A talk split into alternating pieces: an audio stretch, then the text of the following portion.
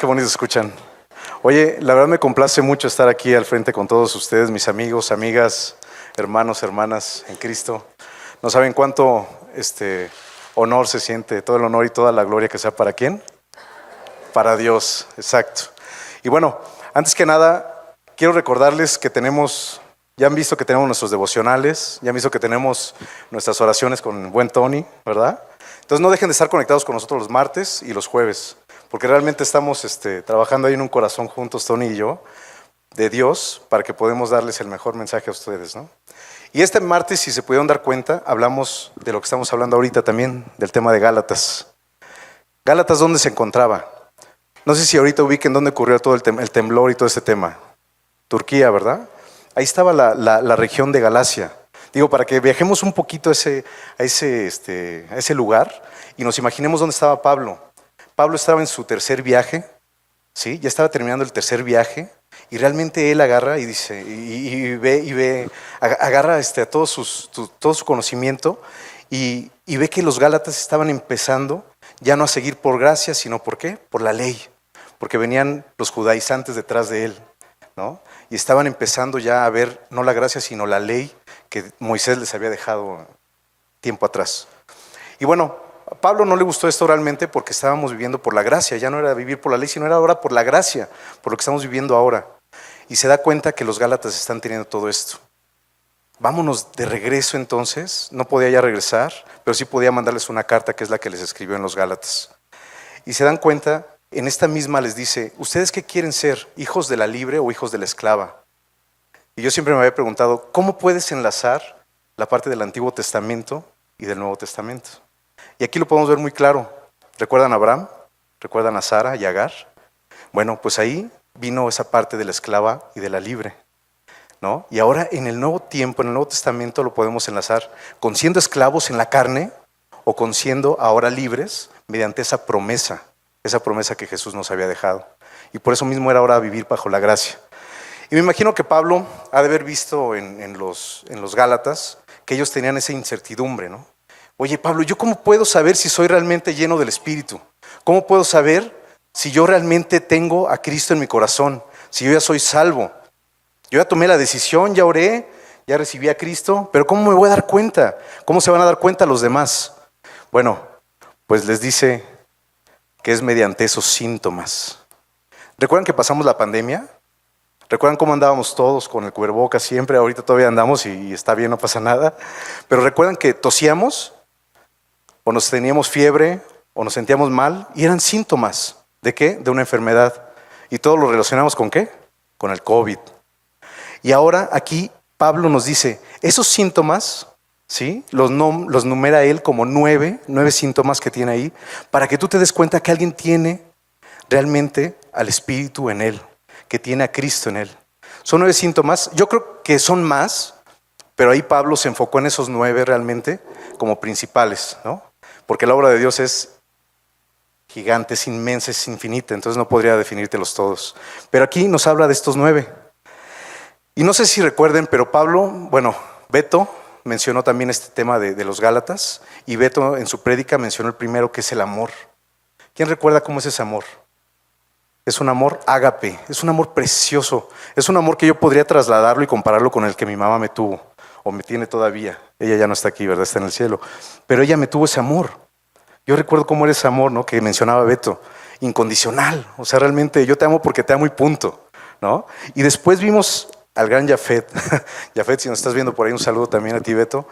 Y, y lo vimos ahí predicando de la parte del gozo. Me encantó cómo ese gozo se mantiene siempre a lo largo de nuestra vida, ¿no? A lo largo de nuestra línea de vida. Pero la felicidad podría fluctuar. Entonces me gustó mucho la enseñanza que nos dejó ahí este, este Jafet y también Beto y se dan cuenta, vienen más frutos todavía, ¿sí? O más, este, como, les dije ahorita, síntomas, exacto, más síntomas de que podemos tener a Cristo en nuestro corazón. Y el día de hoy, como decía Job, gracias Job por la introducción, pues nos toca hablar de la paz. Esa paz, pero no es la paz de, guerra. ¿Quién no quisiera que hubiera paz entre, entre Rusia y, Ucrania, ¿no? Entre Siria y, e Israel, ¿no? Pero pues esa paz es la paz que nosotros conocemos como que es ausencia de guerra. Pues no. Vamos a leer un versículo y miren, yo me traje a la madre de las reinas, de la reina Valera, porque es este, la, Biblia que mi mami me dejó. Y en ella vamos a leer el versículo, el primer versículo que, quiero que me acompañen a leer, que está en Juan este, 14.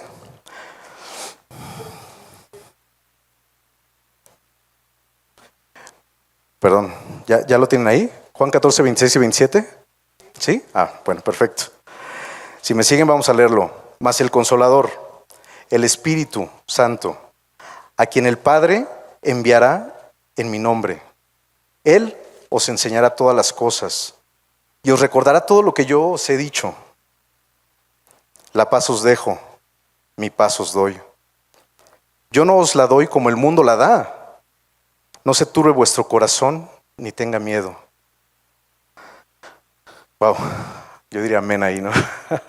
es una cosa hermosa realmente que, que, te dice, tú no tengas miedo, tú ten paz en tu corazón, porque yo ya, yo ya vine a eso, ¿no? Ya vencí al mundo y vengo a dejarte toda esa paz.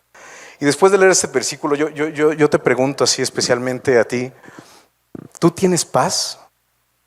¿Y quién da esa paz? ¿No? ¿Quién, quién te puede dar esa paz? Bueno, aquí nos dice claramente es el Espíritu Santo. El Espíritu Santo es el que nos está produciendo esa paz. ¿Pero en quién? En los creyentes. ¿Por qué? Porque tú ya creíste en Cristo, tú ya confiaste en Él, como decía Job ahorita.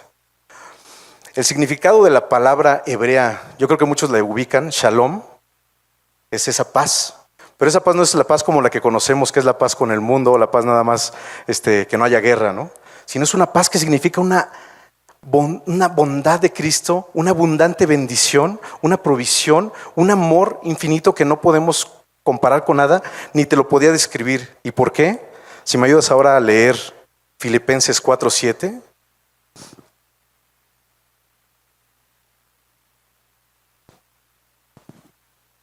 Ay, me encanta cómo se escucha la Biblia. Wow, ya sé lo que siente ahora Oscar aquí arriba cuando dice, me gusta cómo se escucha las hojas, ¿no? Correr y correr, me encanta eso. Filipenses 4:7 nos dice, y la paz de Dios, que sobrepasa todo entendimiento, guardará vuestros corazones y vuestros pensamientos en Cristo Jesús. ¿Se dan cuenta de aquí qué, nos habla? Nos dice algo en específico, la paz de Dios. Es una paz que sobrepasa, ¿qué? Todo entendimiento. Oye, Humberto, entonces, ¿qué es la paz? No te lo puedo describir. Aquí dice que ni yo la entiendo. Sobrepasa todo entendimiento humano. No tengo la capacidad suficiente para describirte qué es la paz. Pero sí te voy a dar algunos tips y, vamos a seguir aquí calentando motores. ¿Qué hace esa paz? A mí me fascina porque esa paz va a hacer que tú guardes o guardará vuestros corazones. ¿El de quién? El de cada uno de nosotros. Y no solo tu corazón, sino también tu mente. ¿En quién? En Cristo Jesús. Vamos a enfocarnos en eso. ¿En quién? En Cristo Jesús. Y aquí Pablo realmente nos va a decir o nos está diciendo que no solamente va a guardar tu corazón y tu mente, sino todo tu ser. Todo tu ser es el que va a tener a Cristo Jesús pensando en eso. Oye, entonces ya se acabaron las aflicciones. ¿Ya se acabó todo? Pues no. Te dice que van a haber aflicciones. Te dice que el mundo va a haber aflicciones. Te dice que a cada rato vas a estar pasando por baches, por valles y también vas a estar pasando por montes. Pero en ese momento en el que tú estés en el valle te dice que guardará tu paz pero ¿en dónde? En tu corazón y en tu mente. Porque tú vas a poner tus ojos en quién? En Cristo Jesús. Ay, guardar tu corazón y tu mente, ese debe ser nuestro objetivo realmente como cristianos. Guardar nuestro ser para poder decir, Cristo está antes que yo. Hace rato estaba platicando con Oscar y me decía, qué bendición es tener a Cristo delante de nosotros. Y es así, nosotros damos un paso de fe por Cristo, pero Él ya va delante de nosotros y Él va abriendo todo y Él va rompiendo las montañas, las cadenas y todas las ataduras que podamos llegar a tener, Él las va a romper, pero teniendo fe en Él. Esto, bueno, no es un acto, como podemos ver, intelectual. Por eso te dice tu mente. Sí, tu mente es algo intelectual. Es donde tú dices, no es posible, no es posible dar ese paso, no es posible romper esto. Pero tu corazón te dice por emoción, a lo mejor sí, pero está tu mente y tu corazón luchando. No, aquí lo que quiere Dios no es solamente guardar tu mente ni tu corazón, sino todo tu ser, para que todo tu ser se enfoque en eso, no en las circunstancias, sino en ello que es Dios. Y lo podemos ver en Isaías también, si nos vamos a Isaías 26.3, vamos a usar mucho la Biblia hoy. ¿eh?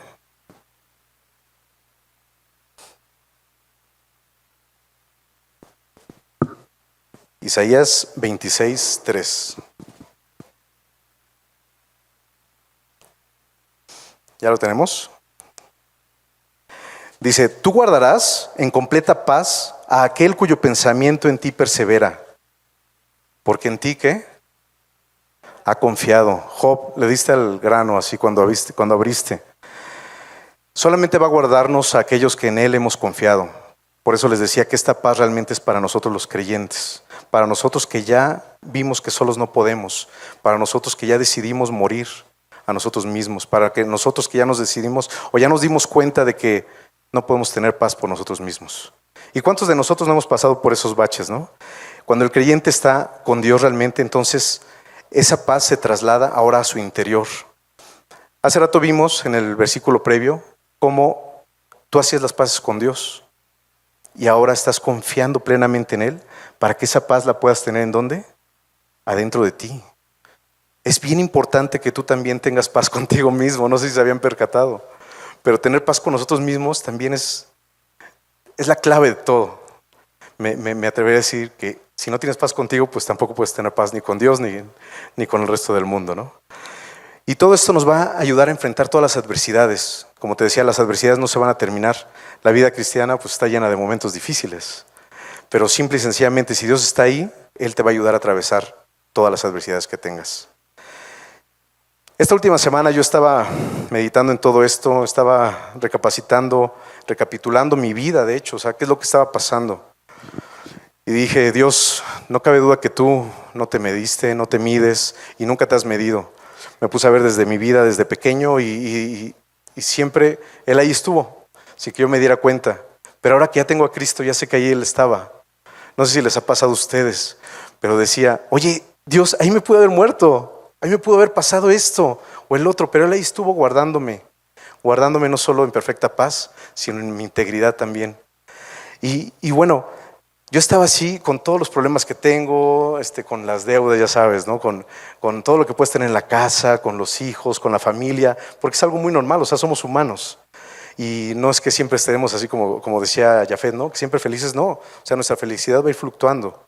Y de igual forma también tu actitud puede ir fluctuando. Y puedes estar de repente en un momento en el que te vas a enfrentar contra los demás. Pero ¿qué te dice aquí Dios?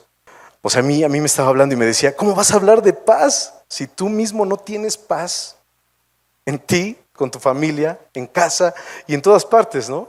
Te vas peleando en el tráfico, vas este, echando, eh, no sé, pestes contra los demás, en la misma iglesia y todo, ¿no? Entonces, ¿cómo puedes hablar de paz si tú mismo no conoces qué es esa paz? Y bueno, pues la verdad es que estaba muy intranquilo, o sea, de repente me sentí intranquilo en ese aspecto y voy y me encuentro de repente otro versículo maravilloso, que es Colosenses 1, 16, 17.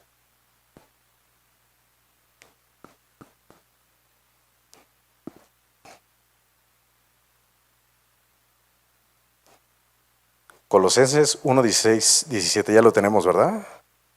Excelente.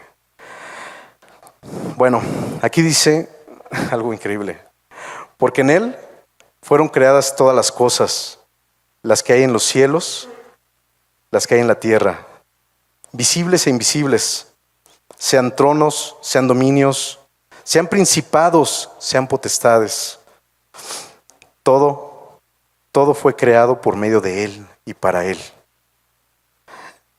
Y Él es antes de todas las cosas, y todas las cosas en Él subsisten. ¿No sabes qué descanso me dio a mí saber que puedo llegar a tener fallas? Pero aún así mi Dios es más grande que todas esas fallas que pueda llegar a tener, o cualquier problema que pueda llegar a enfrentar, o cualquier adversidad que yo pueda estar pasando. Mi Dios es un Dios más grande que todos esos problemas que podamos estar atravesando ahorita. Oye, no tengo dinero, no importa. Dios es más grande que ese no tienes dinero. Oye, tengo un refri, me comentaba Oscar, pero está vacío, pero tienes un refri. O sea, realmente Dios es más grande de lo que tú puedes llegarte a imaginar. Y se dan cuenta aquí está, pues, más claro que nada. Entonces ahora sí me digo a mí mismo, no tienes por qué quejarte. Dios te va a ayudar y te va a sacar siempre adelante. Confiar en Él nuevamente. Y bueno, ¿por qué podemos tener esta paz espiritual? Es un regalo. Es un regalo que Dios nos da. Es un regalo que a ti te está dando ahorita en este momento. Claro, si tú así decides siempre aceptarlo, ¿no? Oye, entonces la paz no proviene de Dios, sí proviene de Dios, pero entonces yo no tengo que hacer nada. Sí tienes que hacer algo. ¿Qué tenemos que hacer realmente? La palabra que decía Job, confiar en el primero antes que nada y entregarle nuestra vida. Bueno, ¿qué más debo de hacer? Vámonos ahora a Filipenses 4:6, porque yo, yo me preguntaba eso, o sea, ¿qué más tengo que hacer? O sea, ya Dios me está dando esa paz, sí, ya la acepté, ya tengo a Cristo en mi corazón, pero ¿qué tengo que hacer?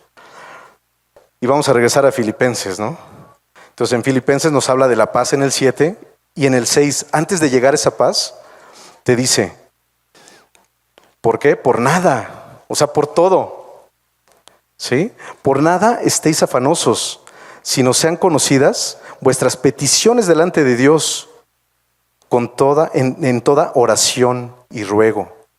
Hay otras versiones que menciona súplica, pero esto es lo más importante, lo que viene al final, con acción de gracias. Qué padre es llegar con Dios y decirle, yo quiero esto, Dios, yo quiero un coche nuevo, yo quiero esto nuevo, yo quiero una vida nueva, yo quiero, a lo mejor si estás joven, una esposa, yo quiero una novia, yo quiero pasar la escuela, yo quiero tener un buen trabajo.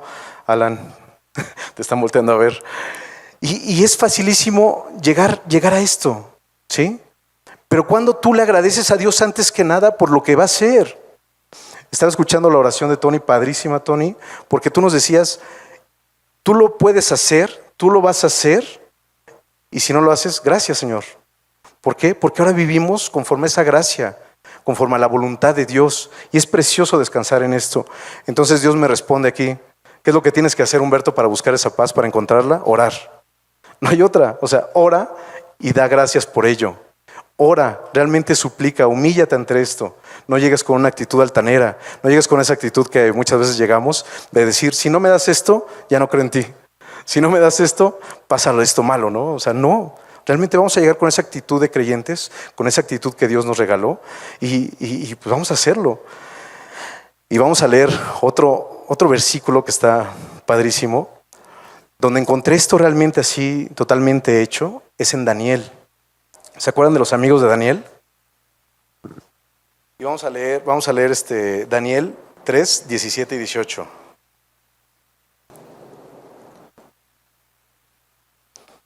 Ya lo tenemos por ahí, ¿verdad?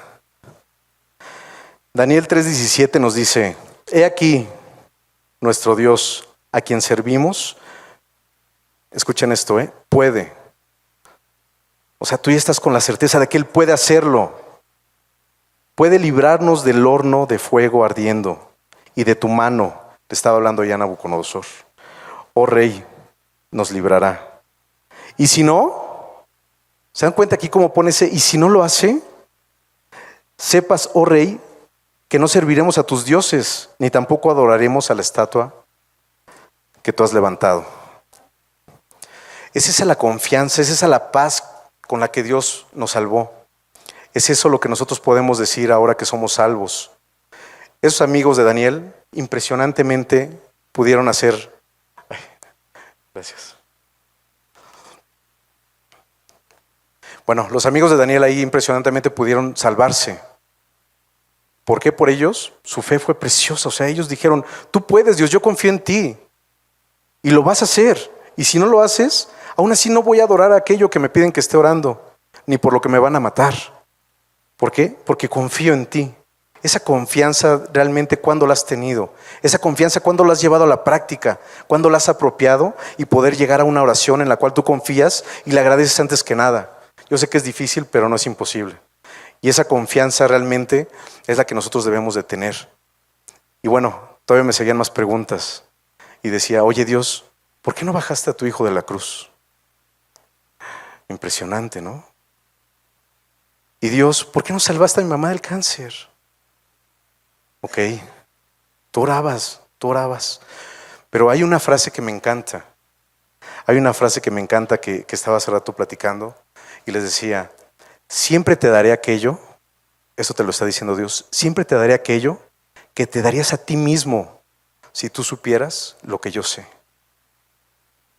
Claro, no sabíamos por qué no bajaba su hijo del madero, porque nuestra incompetencia de poder ser felices por nosotros mismos, de amar por nosotros mismos, de perdonar por nosotros mismos, de realmente tener esa paz por nosotros mismos, es más grande que lo que Él hizo.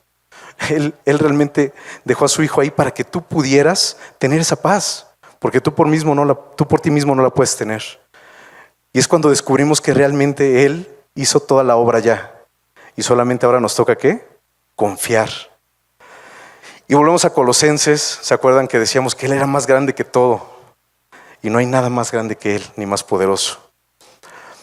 Y nuevamente regresaba mi mamá, y mi mamá me decía, me dejó una enseñanza preciosa, porque ella me dijo una vez, yo la veía muy tranquila, muy en paz, yo no sé por qué ella tenía esa paz, de veras, yo, ella se iba a morir, o sea, ella ya me estaba despidiendo de todos nosotros.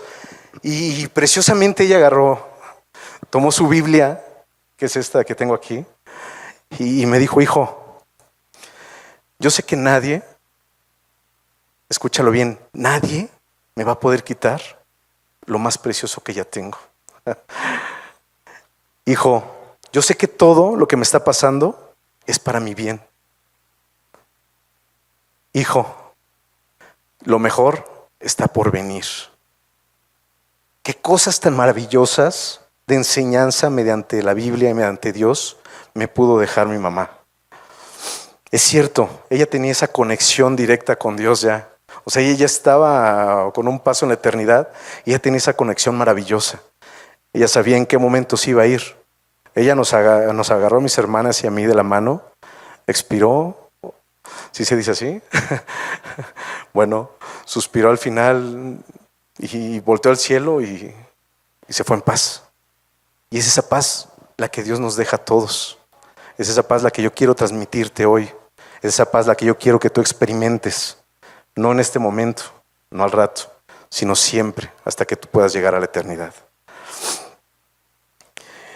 Y bueno, yo sé que ella siguió mucho a Pablo, yo sé que ella le encantaba leer su Biblia, y yo sé que ella lo leyó una y otra vez y otra vez. Y descubrió todo esto, ¿no?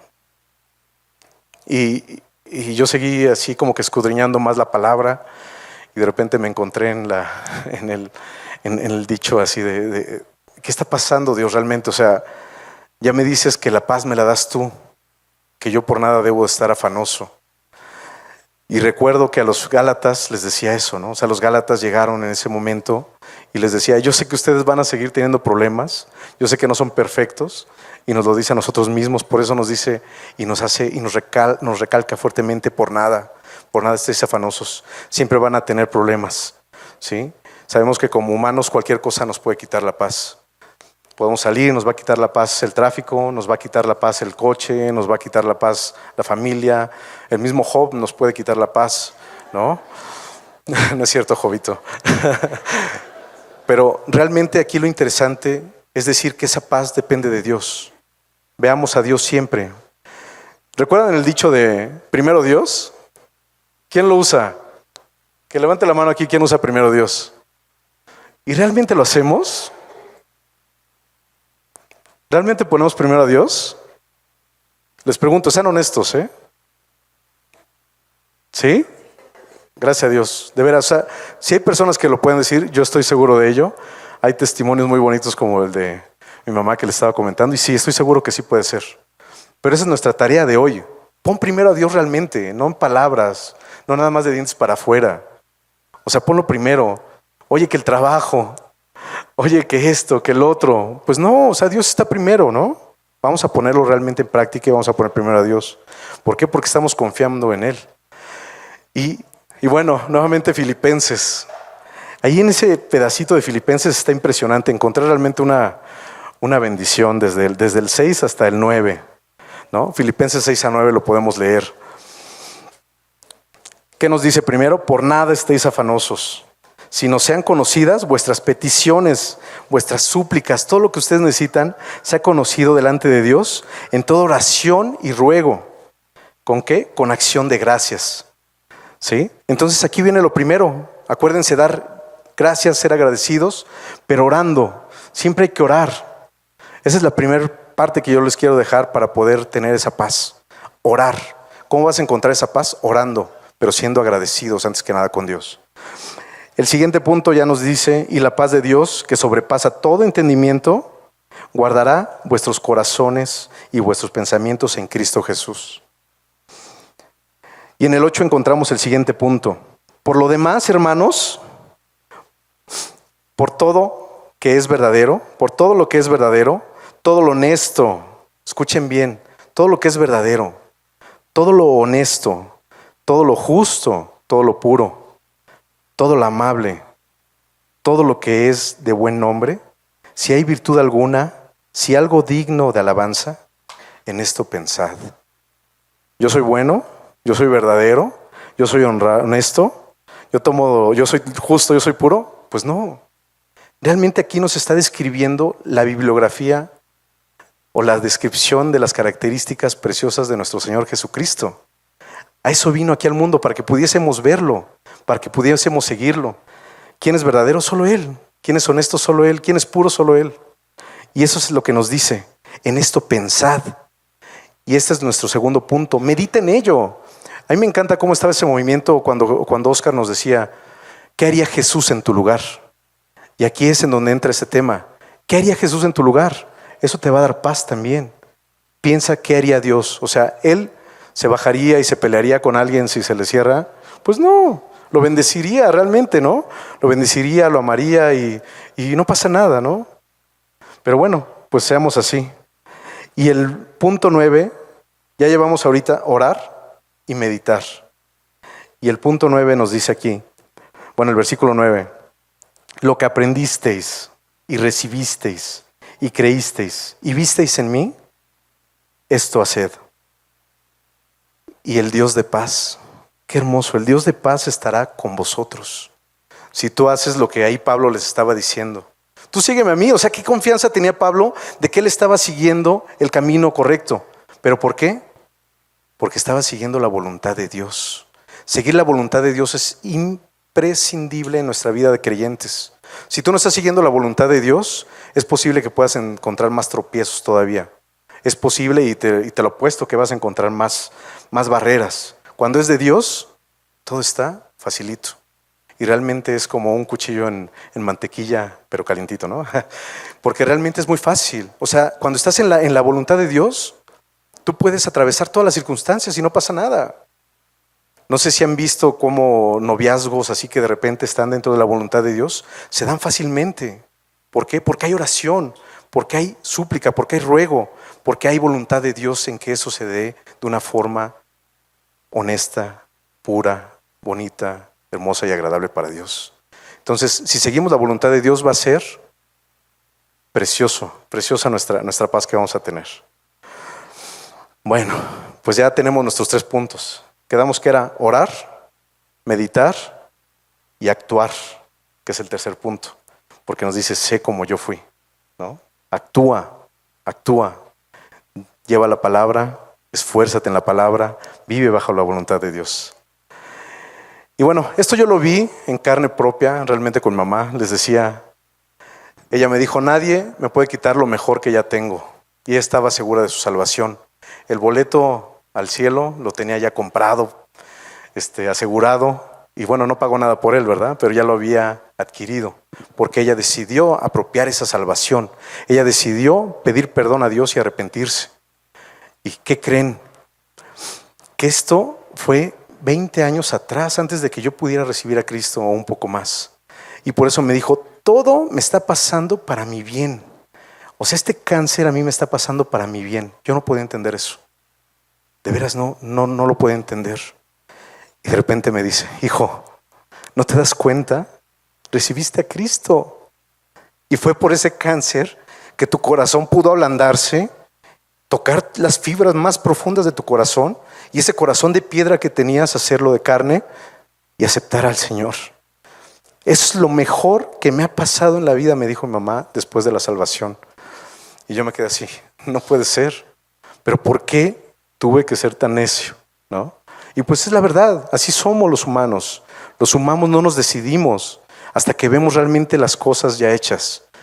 Mi mamá pues ya estaba con el cáncer y ya estaba con todo lo demás. Pero mira qué hermoso porque ella me decía, lo mejor está por venir. Tuvo a toda su familia en Cristo, a toda su familia con ella alabando. a toda su familia con ella aquí atrás bendiciéndonos. Me acuerdo todavía cuando salió la canción de The Blessing y estaba ahí atrás, estaba cantando, alabando, adorando al Señor y nos abrazó a todos. Y claro, tengo dos hermanas, a ellas no les dejó nada, a mí sí. A mí me dejó la bendición, me dijo, hijo, recibe la bendición. Y yo les dije a mis hermanas, ¿se dan cuenta cómo esa bendición es para mí? Y no es cierto, la verdad es que estamos muy bendecidos los tres, pero mi mamá realmente oró por ese momento dijo que no pase de mí tu copa, ¿no? Está, está precioso eso, ¿no? Ella recibió lo mejor, ella está en el cielo ahora y ella realmente oró confiando, oró agradeciendo. No me imagino, pero sí la vi cómo era que oraba arrodillada. Yo la veía en su cuarto arrodillada y yo realmente pues me burlaba. Decía, ¿por qué haces eso? Una vez me llevó también al, al auditorio que fue el Real yo le estaba viendo saltar así como ahora yo salto y alabo. Y yo pues me reía de ella. O sea, ¿por qué hace eso? ¿No? Y realmente lo hacía por amor a Dios. Ahora lo puedo entender. Dios primero. Dios está primero siempre. Y es precioso. Y bueno, yo le estoy dejando testimonios de vida que sí son reales, que sí son ciertos. Pero también quiero contarles otro testimonio precioso. ¿Sí? No sé si me ayude el grupo de, de alabanza a ir pasando.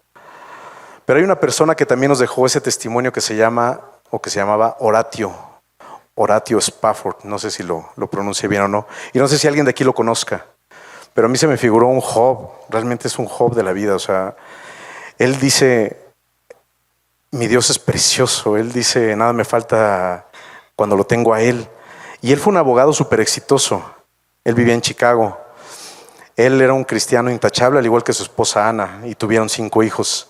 Tenía propiedades, negocios en Chicago, muy fructífero. Mucha lana que tenía él, ¿no? De repente su hijo Horatio Jr. fallece. ¿Se acuerdan que había, o no sé si todavía haya fiebre escarlatina? Ya no hay, creo, ya fue erradicada, no sé. Pero bueno, el chiste es que este chico muere de eso, o sea, era un niño. Y él dice, estoy bien, tengo paz, no pasa nada. Y sigue creciendo y de repente dos años después viene el incendio de Chicago, en el cual fue consumida toda la ciudad. Pues todo lo en lo que había invertido, adiós. O sea, todo su dinero, todo lo que había tenido se fue. Bueno, él sigue luchando, él sigue emprendiendo, él sigue hablando de Dios, él sigue llevando la palabra, sigue predicando, él y su esposa y sus cuatro hijas que quedaban. Deciden irse de viaje a, a a Inglaterra. Cruzan el Océano Atlántico, pero solamente la esposa y las cuatro hijas, porque él se quedó a ver unos temas de negocios ¿no? en Chicago. Y de repente chocan. ¿Te imaginas? Chocar en el Atlántico contra otro barco, porque así sucedió. Bueno, pues chocaron contra otro barco. Ana es rescatada en una tabla que estaba flotando ahí ella. Llega a Inglaterra, porque la llevaron a Inglaterra, y ahí le manda un telegrama a su esposo. Y le dice, save alone, salvada sola. Horatio ahí había perdido todo, pero no a su esposa ni a su Dios. Voy por mi esposa, dice él, ¿no? Se embarca también él para llegar a ver a su esposa al otro lado, a, a Inglaterra. Y en el momento en el que iba cruzando el Atlántico, donde había sido el accidente, el capitán le habla y le dice, ven, aquí fue, aquí fue donde tus hijas fallecieron. Él se puso triste, me imagino, y se regresó a su camerino, a su camarote, y escribió este himno que vamos a escuchar en un momento.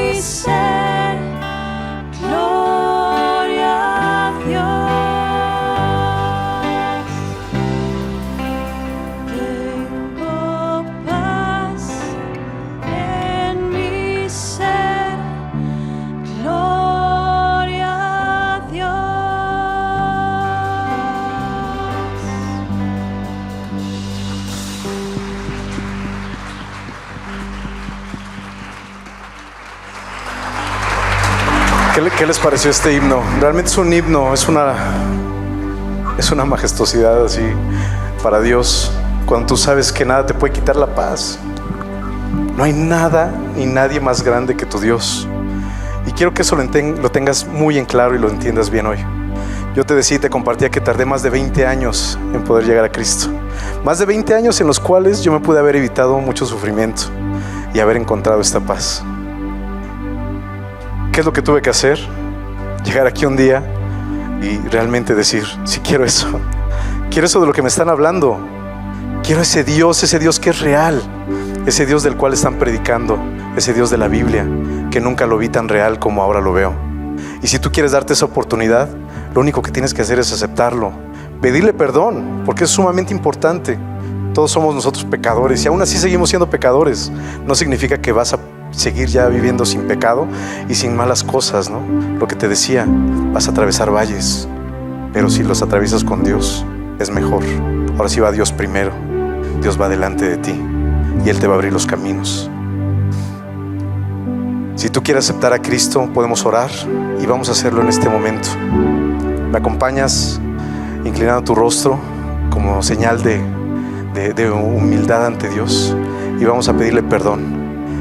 Dios Padre Precioso, cuántas gracias te doy por esta oportunidad que tú nos das, Señor, por esta oportunidad que me das este día de poder vivir nuevamente, de ser esa criatura nueva que tú quieres que yo sea, Señor, de vencer el pecado que tú ya venciste, Señor, de vencer la muerte contigo que tú ya venciste, Señor, de seguir tus pasos, Señor, y de ser tu hijo. Señor, quiero esta mañana o esta tarde convertirme en tu hijo, Señor quiero darte gracias y tener paz, esa paz que viene de Cristo, esa paz que solamente tú puedes hacer verdadera y real en mi vida, Señor. Te entrego todo mi pasado, todo lo que yo he vivido, Señor. Llévatelo, por favor, Dios, y permíteme vivir conforme a tu gracia, conforme a tu gloria, conforme a tu misericordia y conforme a tu buena, agradable y perfecta voluntad, Señor. En el nombre de Cristo Jesús te pido que me perdones, que me limpies, que me redimas y que me hagas tu Hijo, Señor, para tu honra y gloria, Jesús precioso. Amén. Muchas gracias por acompañarnos en esta transmisión. A nombre de todo el equipo de G36 Polanco, esperamos sinceramente que haya sido de aliento. Te pregunto, ¿ya estás echando mano de todo el material que está disponible para compartirlo? Aprovechalo y compártelo. Te invitamos a que compartas todo lo que hacemos, que finalmente es llevar el Evangelio a otras personas. Estamos en todos los canales de streaming, YouTube, Spotify y especialmente te invito a que descargues nuestra app y active las notificaciones para que tú eches mano de todo el material disponible que tenemos para ti. Y muchas gracias por tus oraciones, tus aportaciones y tu servicio. Finalmente, servicio estamos todos invitados a llevar la palabra de Dios a los que están cerca de nosotros, pero lejos de Dios. Así es que hay que hacerlo y si esto te sirve, aprovechalo, úsalo. Puedes descargar todo el material también en gt16polanco.org. Gracias por tus aportaciones, que finalmente la iglesia tiene necesidades y tú quizás has sido de aquellos que han ayudado para que esto se lleve a cabo. Y gracias, gracias de verdad, síguelo haciendo. No estoy pidiendo dinero de ninguna manera, es con toda libertad, pero si tú te quieres sumar, súmate en gt16polanco.org diagonal aportar. Y finalmente, muchas gracias por tus oraciones. La iglesia debe ser casa de oración y Dios nos invita a ser casa de oración. Así es que no dejes de orar para que Dios nos guarde limpios, fieles y asidos a la palabra de Dios. Súmate orando, aportando, sirviendo y nos vemos hasta la próxima. Dios te bendiga.